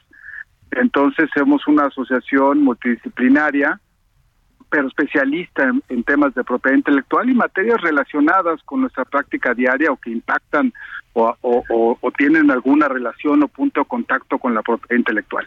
Entonces, aprovecho tu, tu- tu espacio para, para comentar lo que es la, la- la asociación y pues agradecer este que a través de, de- tu programa pues dar a conocer a la asociación y sus retos, ¿no? Y por ello muchas gracias. No, muchísimas gracias en, en este reto nuevo que, que tiene en materia pues, de todo lo que se viene, ¿no? Las leyes que regulan los derechos de la propiedad intelectual. Eh, ¿Cuáles son los pendientes, digamos, que tiene la, la AMPI en estos momentos? Los retos más fuertes que se vienen ahora. Pues hay muchos retos porque el, el, reto no nada más es legal, como, como bien dices, Eh, no nada más es legal, sino también cultural, porque también hay, un, hay esfuerzos que tenemos que realizar para difundir una cultura de propiedad intelectual de nuestro país. Pero pues uno de los grandes retos es, es mejorar el, el- el marco legislativo regulatorio y aunque tenemos una ley este, que fue eh, entró en vigor, en vigor en, en noviembre del 2020 que cumple con estándares internacionales, claro. eh, más que nada por, por los- las obligaciones y que ha tenido nuestro país con los tratados internacionales, TEMEC en específico, Eso es una ley que fue bienvenida, que, que consideramos, obviamente, tiene sus áreas de oportunidad, pero consideramos que es una ley que en, en, la región de Latinoamérica es una ley este pues líder este novedosa moderna y que cumple con los con los estándares mínimos de protección ¿no? Eh, pero los retos no se quedan ahí, los retos vienen con una regulación, falta la regulación que nos ayude a explicar y aplicar de una forma efectiva y eficiente esa legislación y eso está pendiente, ¿no? Y ahí es donde estamos trabajando la asociación, creo que es el, el reto próximo, este, pues colaborar, este, apoyar, este, este, eh, eh, tener ciertas propuestas para esta regulación que, se avecina. Sí, y leía yo la, hace unos días la columna de Mauricio Jalife en el financiero y tocaba un punto muy importante que tiene que ver ahora con todo lo que es los, los temas de metaverso, ¿no? las impresiones 3D, la inteligencia artificial, cómo poder también, pues, eh, tener ahí una cierta coadyuvancia con, con todo esto, tener, estar obligados también a, formar parte del mundo tecnológico, ¿no? Una de las de, lo que las características principales del, derecho de la propiedad intelectual es que es un derecho dinámico. Y este derecho dinámico tiene que moverse a la velocidad que lo hace la carrera tecnológica. Y la carrera tecnológica es muy veloz. Entonces, nuestra, por eso nuestra materia tiene que ser cambiante, dinámica, y por ello la importancia de un reglamento que nos ayude a comprender y a, llenar los vacíos que se tiene en la ley que no puede cumplir con todos los supuestos ni se puede mover a la velocidad que lo hacen las necesidades de la materia de propiedad intelectual que tiene que ir a la par de esta carrera tecnológica. Entonces lo, lo, lo, acabas de decir, resumir muy bien, nuestra materia necesita estar a la par de las nuevas tecnologías. Pues doctor, eh, muchísimas gracias, mucha suerte en, en, esta encomienda, que venga a lo mejor y pues si lo permite, pues estamos en comunicación. Pues a nombre de todos los ampistas y del Consejo Directivo de AMPI, muchísimas gracias por esta oportunidad. Al contrario, al contrario, doctor Alejandro Luna Fandiño es socio de la firma Olivares, actualmente ya presidente de la Asociación Mexicana para la Protección de la Propiedad Intelectual AC. Son las 3 de la tarde, 19 minutos. Oiga, ya tiene planes para este fin de semana y también a lo largo de la semana hay mucho que hacer en cuanto a cultura y parte de la cultura es el teatro en nuestro país. Verches Gerli. Teatro y más con Berch Skerli.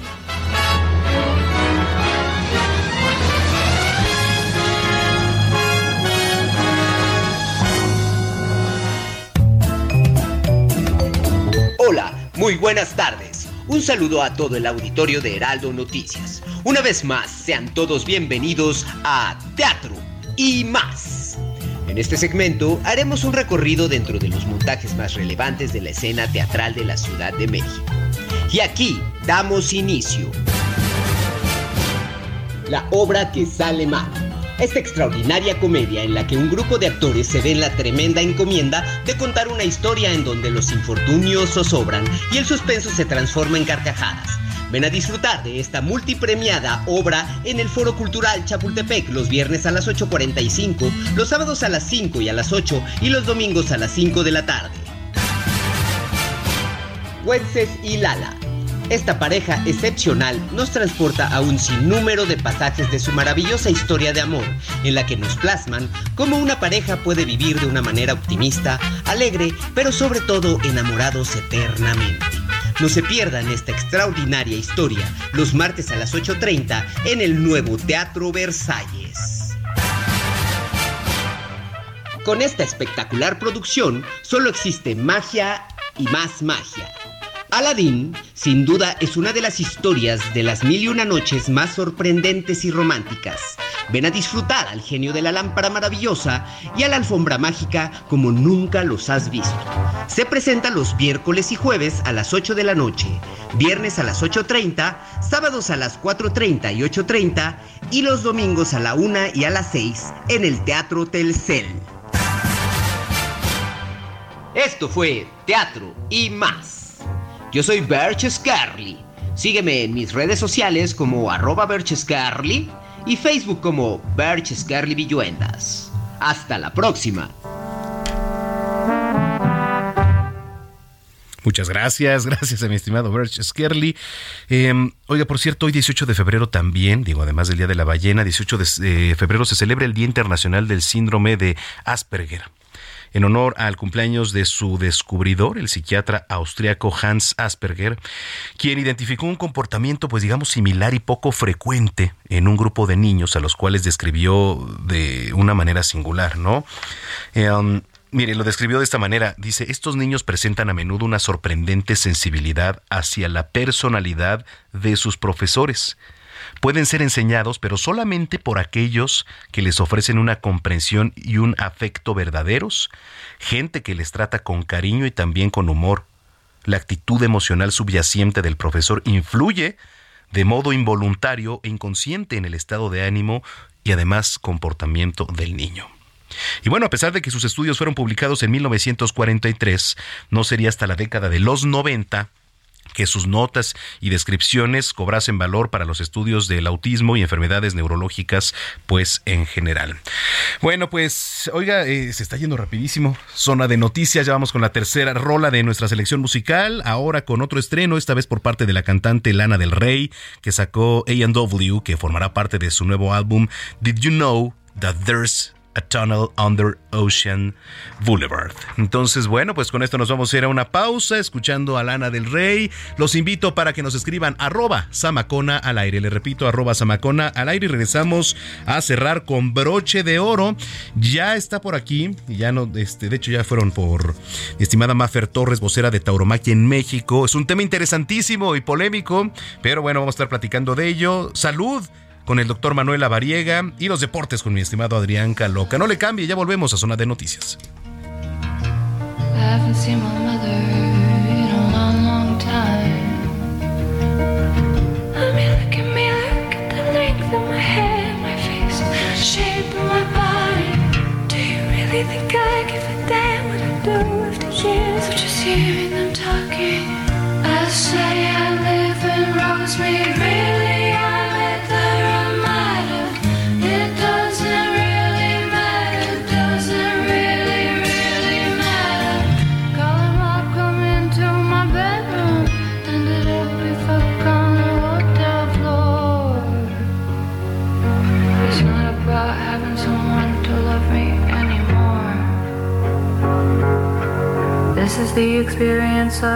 Vamos a una pausa y regresamos con Manuel Zamacona a Zona de Noticias.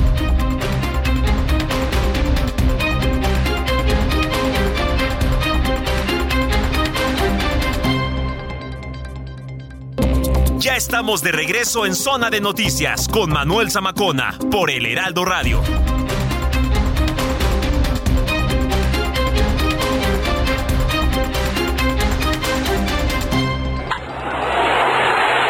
Deportes en Zona de Noticias.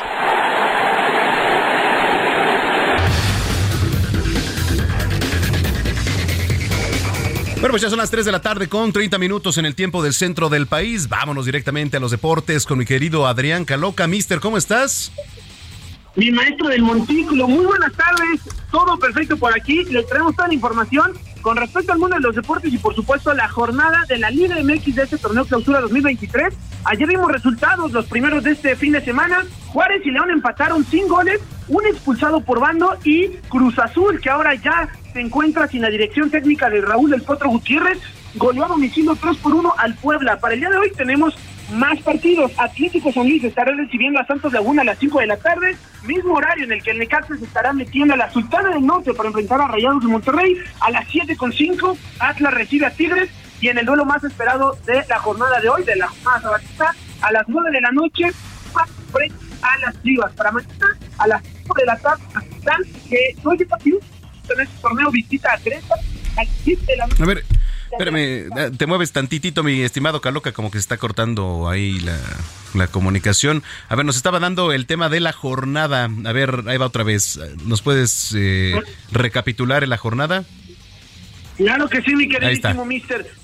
Estábamos eh, comentando sobre el sábado, San Luis recibe a Santos hoy a las 5 de la tarde, mismo horario en el que el Necaxa visita a Monterrey allá en el estadio de, de la Sultana del Norte, en, en la casa de la pandilla, Atlas a las 7 de la noche recibe a Tigres y en el duelo más esperado de este sábado, Pumas frente a Chivas hoy a las 7 de la noche. Mañana domingo cerramos con tres duelos más, Querétaro recibe a Mazatlán. Hay que recordar que el conjunto de la joya del Pacífico no lleva ni un solo punto. A las 7 de la noche en el Azteca, América recibe a Tijuana. Y a las 9 de la noche en la Bella los Tuzos de nuestro productor recibirán a los Diablos Rojos del Toluca. En malas noticias referentes también al fútbol que tenemos que dar, hace algún par de horas se confirmó la lamentable muerte del futbolista de origen ganés Cristian Atsu, quien ju- jugaba en la Liga de Turquía y estaba desaparecido desde el terremoto del lunes de la semana antepasada, bueno, los terremotos que hubo de magnitud 7.5 y 7.8, lamentablemente su cuerpo ya se halló, pero bueno, eh, no con vida, entonces se confirmó su lamentable fallecimiento. Sí, caray, es lo que estábamos leyendo justo en el inicio de este espacio, en el resumen de noticias. Terrible. Así como terrible también la actualización de número de fallecidos allá en, en la- en los terremotos de Siria y Turquía. Bueno, pues, ¿qué te puedo decir? Sí, la verdad es que es una lamentable noticia y cambiando un poquito de tema, yendo al deporte ráfaga, hay que recordar que este fin de semana comúnmente siempre es después del Supertazón de la NFL, ahora en NBA, este fin de semana es el de las estrellas. Hoy en la noche vamos a tener el ya tradicional concurso que es el de los clavados, el de los mates, aquel que hace muchísimos años Michael Jordan se hiciera famoso por volar literalmente y curiosamente el día de ayer fue el cumpleaños número 60 de su majestad Michael Jordan. 60 Hoy se añotes ya. el- ¿Qué tal? ¿Michael Jordan o LeBron James, mister? ¿Con quién se queda? No, mira, la verdad es que cada uno es diferente. eh, no me quedaría con alguno en particular. Creo que son épocas distintas, pero pues, grandes, este, grandes basquetbolistas ambos, ¿no? La verdad es que en su época Michael Jordan pues fue el mejor. En esta época LeBron James es el mejor, pero bueno, pues ahí está prácticamente dos de los gigantes más grandes que ha existido en el mundo del baloncesto, ¿eh?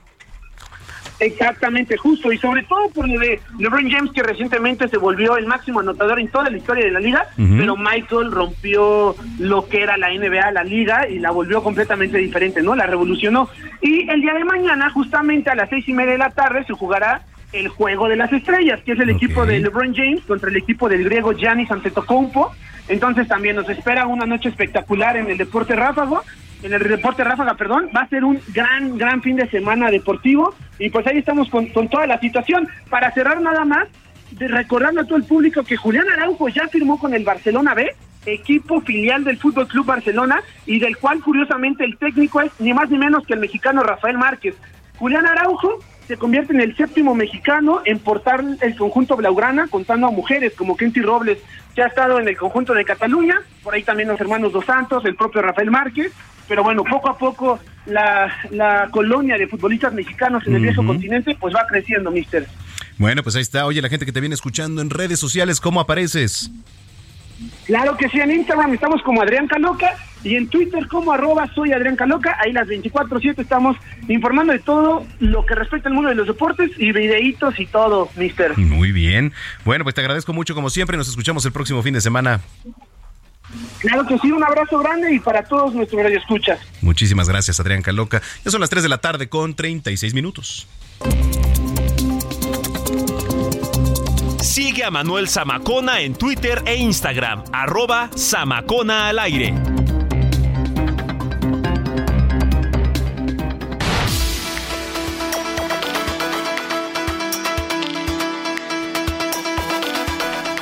Bueno, pues a ver, déjeme le platico un poquito. La semana pasada, eh, específicamente el sábado, me estaba yo echando unos taquitos ahí en el Villamelón, frente a la Plaza de Toros. Entonces, me crucé para, pues, sumarme, por supuesto, a estas firmas que están recabando en defensa, pues, no nada más de la tauromaquia, sino de la, de la libertad, ¿no? De las libertades que tenemos las, los capitalinos, en particular, digo, en, eh, hablando de aquí de la Ciudad de México. Y me da mucho gusto recibir aquí, hoy en cabina, a, a Torres. Ella es vocera de tauromaquia en México, a quien saludo con muchísimo gusto. ¿Cómo estás, Mafer? Muy bien, muchas gracias Manuel y encantada de que nos recibas en tu espacio. No, hombre, al contrario. Oye, a ver, platícale a la gente que, nos viene escuchando. Es un tema, y ya lo, lo, ponía sobre la mesa, pues bastante polémico, ¿no? O sea, hablar de tauromaquia en, en, en el mundo, la verdad es que es como la política, es como la religión, ¿no? Pero pues es un tema de libertades también, ¿no? Para los que nos gusta y para los que no, no les gusta. A ver, ¿cómo comenzar a hablar de lo, de lo que se está haciendo? ¿Por dónde empezarías? Sí, muchas gracias, Manuel. Bueno, como dices, puede que sea actualmente un tema polémico, pero es necesario hablar de ello, ¿no? Y bueno, recordar que en México la tauromaquia tiene 500 años, así que es algo súper mexicano, parte de nuestras tradiciones y que me gustaría comenzar por subrayar porque en los últimos meses ha habido un poco de confusión a partir de que no se han dado corridas en la Plaza de Toros México, que hay que decirlo, además es la Plaza de Toros más grande del mundo. Hay personas que piensan que los toros se prohibieron en México o en la Ciudad de México. Entonces eso es algo muy importante como punto de partida. Los toros no están prohibidos en México, los toros no están prohibidos en la Ciudad de México.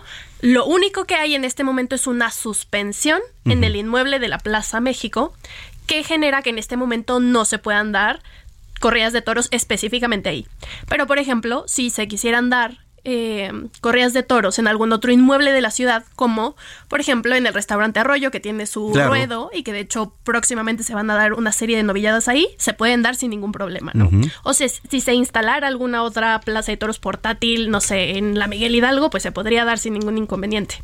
Pero ante estos movimientos eh, de los antitaurinos que han buscado precisamente generar las prohibiciones, es que se genera este movimiento, del que ahorita vamos a platicar más a detalle, de una iniciativa ciudadana que se va a ingresar en el Congreso de la Ciudad de México en favor de no solo la tauromaquia, sino también de otras tradiciones muy mexicanas, como por ejemplo la charrería. Exacto, que además es el deporte nacional por excelencia. Claro. No.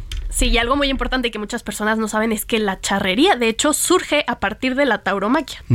Efectivamente. Oye, ¿qué se está haciendo? Platícame.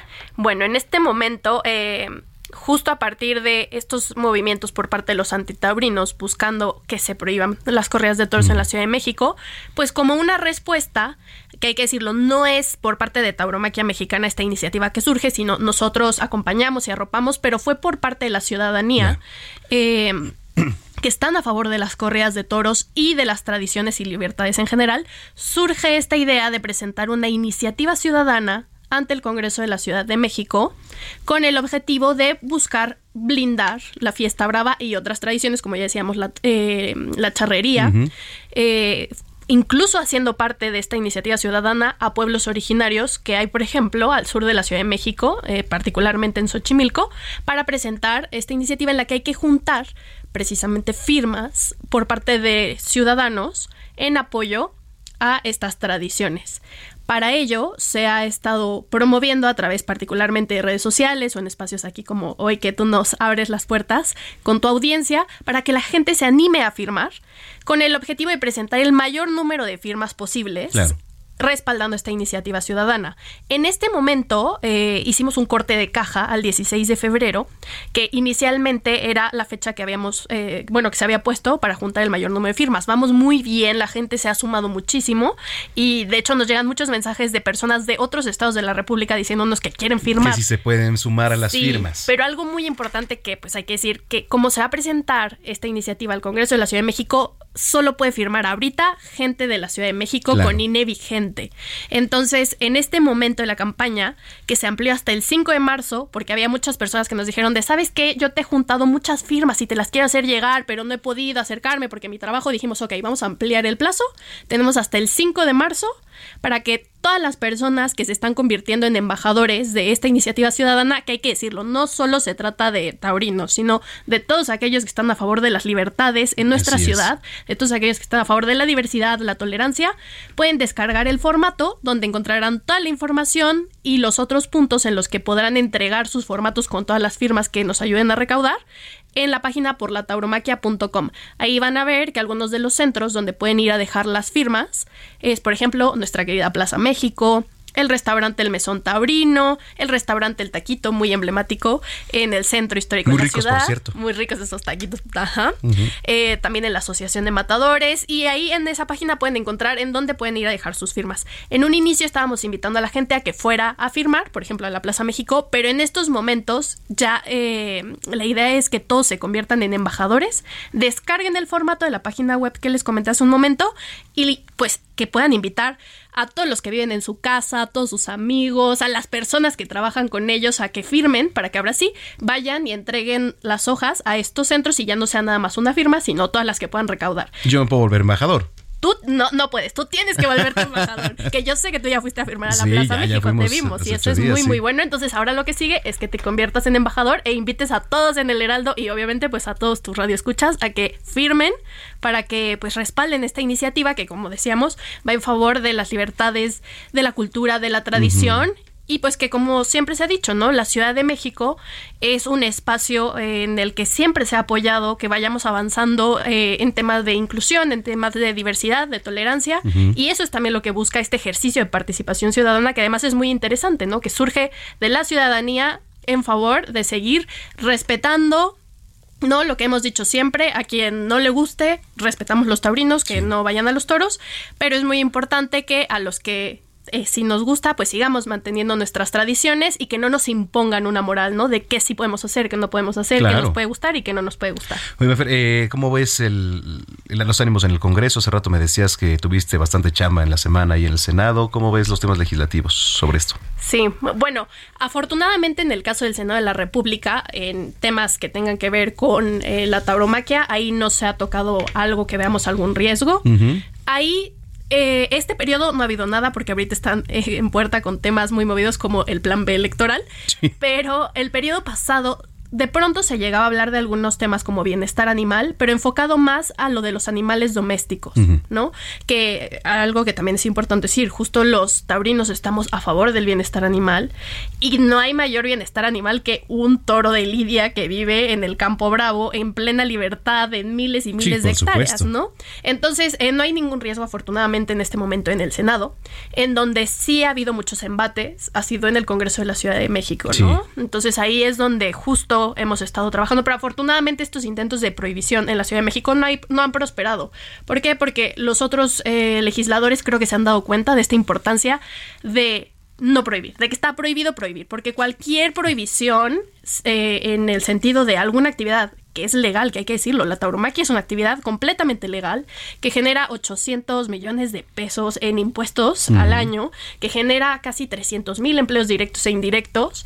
Entonces, genera muchas bondades a nuestra ciudad, ¿no? Y no nada más a nuestra Ciudad de México, porque además de que tenemos la plaza de toros más grande del mundo, pues cada corrida de toros eh, incluso genera empleos para personas que no directamente Sí, están denota. involucradas en la actividad, Sí, ¿no? sí, sí, destalla. Y en otros estados también, porque las ganaderías de toros pues están en otros estados de la República.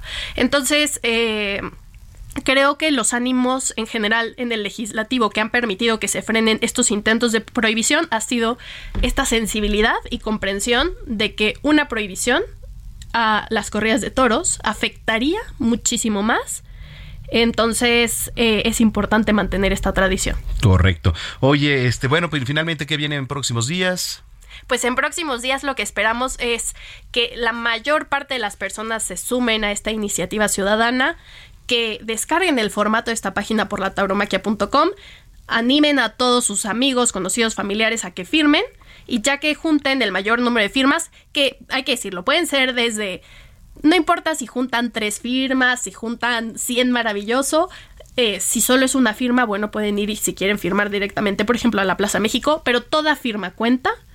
Entonces, de aquí al 5 de marzo lo que esperamos es juntar el mayor número de firmas posibles, eh, nos- eh, todos los grupos, porque también justo todos los profesionales del mundo del toro se han sumado a esta campaña, promoviendo con eh, firmar, justo acercar a más personas Ujú. a que también firmen, subiendo videos. Entonces, si también nos quieren ayudar a difundir, Claro. eso también ayude, pero más que difundir, que firmen, que firmen, eso es lo más importante. Entonces, pues los invitamos a que una, se conviertan en embajadores y dos, que ya que recauden todas esas firmas, entreguen estos formatos ahí en estos puntos, eh, que como les decía, algunos de ellos, la Plaza de Toros México, el Mesón Tabrino, la Asociación de Matadores, el Restaurante El Taquito, la Plaza de Toros Arroyo también es otro de nuestros eh, de, de, los actores más activos que se ha sumado en esta campaña y ahí pueden dejar sus firmas. Entonces, pues recordar que este ejercicio de participación ciudadana es de todos. Ha surgido de la ciudadanía y esperamos que las libertades sigan siendo ejemplares aquí en nuestra Ciudad de México. Pues muchas gracias, Maffer. ¿Y tus redes sociales? Gracias, Manuel. Pues mis redes sociales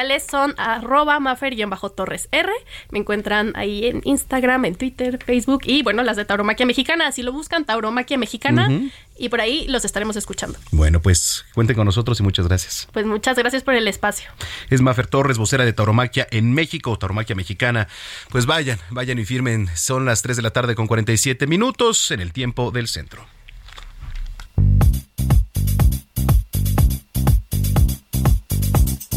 Yo soy Alex el Panda y estas son las recomendaciones impausables de la semana. En esta ocasión, como seguimos con la miel que nos dejó el escorriendo el 14 de febrero, les traigo los contenidos para estas fechas y salir un poco de lo convencional. Casando a mi ex en Prime Video. Mariana, tú le devolviste el anillo. Tú le dijiste que no te querías casar. Mariana y yo somos amigos. Es una clienta, una clienta que me rompió el corazón, pero una clienta. Surya Vega y Guillermo Villegas, el teniente Harina protagonizan esta divertida película donde Mariana, una organizadora de bodas, después de rechazar una propuesta de matrimonio y terminar una larga relación en el proceso, tiene que volver a ver a su exnovio Luis después de un largo tiempo, pero no precisamente para buscar reconciliarse, sino para organizar su boda con su nueva conquista. Ahora Mariana tendrá que sobreponer sus sentimientos y ser lo más profesional posible para hacerle la fiesta de sus sueños a Luis y Lucía. Harley Quinn, especial de un problemático San Valentín, en HBO Max. Aunque el título podría referirse a la típica cita del 14 de febrero, sin duda es todo lo contrario ya que en este especial de la serie Harley Quinn nos muestran a la pareja de Harley Hiedra Venenosa en su primer San Valentín juntas. El episodio se nos muestra tal como si fuera un reality de esos donde las parejas cuentan cómo se conocieron, mientras tenemos imágenes de cómo va saliendo la cita, donde Harley Quinn le quiere dar un regalo muy especial y algo no tan común a Hiedra, el mejor orgasmo de su vida y para eso consigue una pócima, la cual hace que toda la ciudad se vuelva un caos.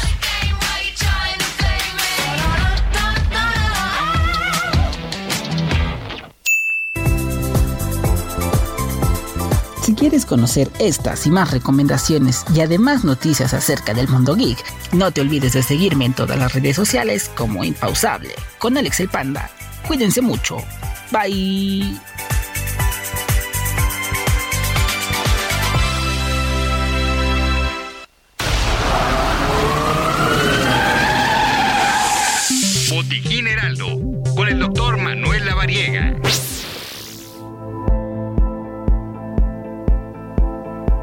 Gracias, Mafer.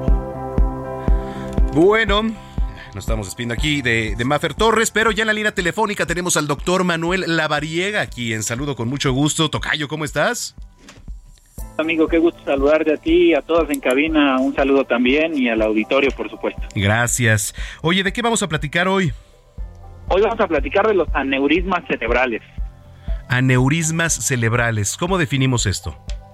Vamos a poner una analogía para que todos los que nos están escuchando entiendan perfectamente bien qué es un aneurisma. Un aneurisma es una dilatación de un vaso sanguíneo y la analogía corresponderá justamente a la llanta cuando le damos un banquetazo y se le hace un chipotito. ¿Lo has visto? Ajá, sí, sí, efectivamente. Ah, pues imagínate que eso es lo que sucede en los vasos sanguíneos y estos vasos sanguíneos pues evidentemente están en la cabeza y esa protuberancia que tienen puede generar riesgo de reventarse, de romperse y ahí es donde se presenta la urgencia correspondiente. Ok, eh, ¿por qué sale esto? ¿Por qué ocurre la aneurisma cerebral? Esta es una gran pregunta, Tocayo. En realidad hay aneurismas que son congénitos pero hay factores que se presentan con el tiempo y estos pueden incluir la edad avanzada, el tabaquismo, la presión arterial alta descontrolada, el abuso de drogas ilícitas, principalmente la cocaína, y también el exceso en el consumo de alcohol. Híjole, esto es importante para todas las personas que, pues, sobre todo son adictas eh, al alcohol, a, las drogas, digo en específico la, la que comentas, cocaína, ¿no? A ver, este, cuando sale o cuando te ocurre un aneurisma cerebral, ¿qué, es, qué hay que hacerse? ¿Es tratable? ¿Qué pasa? ¿Cuáles son los síntomas también? Sí, regularmente deben de, estar pendientes de los síntomas. Es decir, un aneurisma sin romperse puede llegar a generar dolor en la parte superior o posterior de un ojo, es decir, de un solo lado. Puede llegar a generar dilatación de la pupila. Puede llegar a generar también cambios en la visión o incluso que los pacientes refieran que ven doble.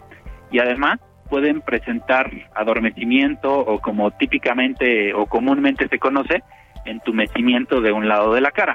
Entonces, si hay alguno de estos síntomas, la idea es que puedan acudir con su médico, quien ve esto es el neurólogo y el neurocirujano, para poder identificar, confirmar y hacer el diagnóstico del aneurisma cerebral.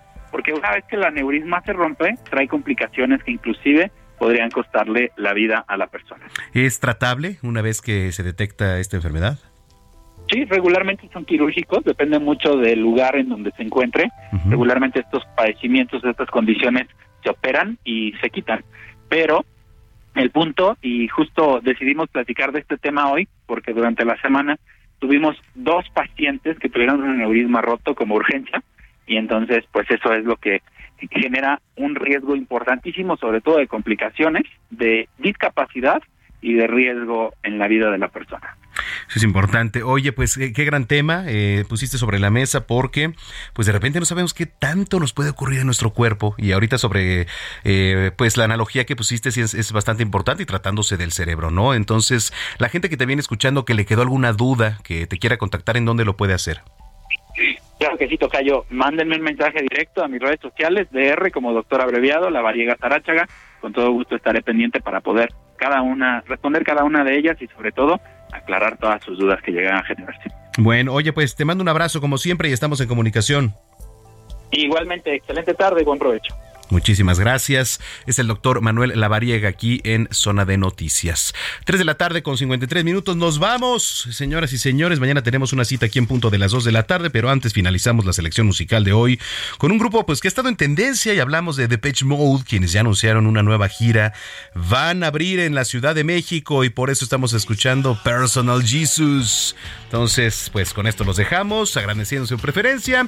Mañana nos escuchamos. Anda por aquí Gina Monroy Diego Iván González y Ulises Villalpando. Muchísimas gracias. Nos escuchamos mañana. Yo soy Manuel Zamacona. Tengan una excelente tarde. Coman rico, pásenla bien y hasta entonces.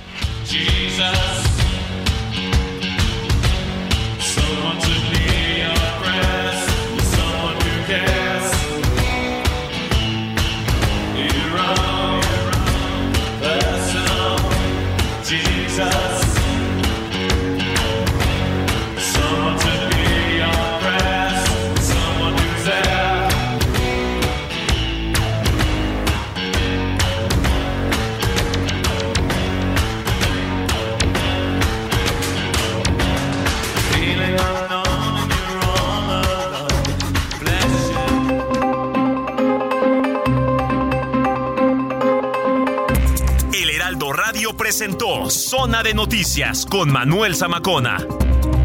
Los esperamos la próxima semana desde el epicentro de la información.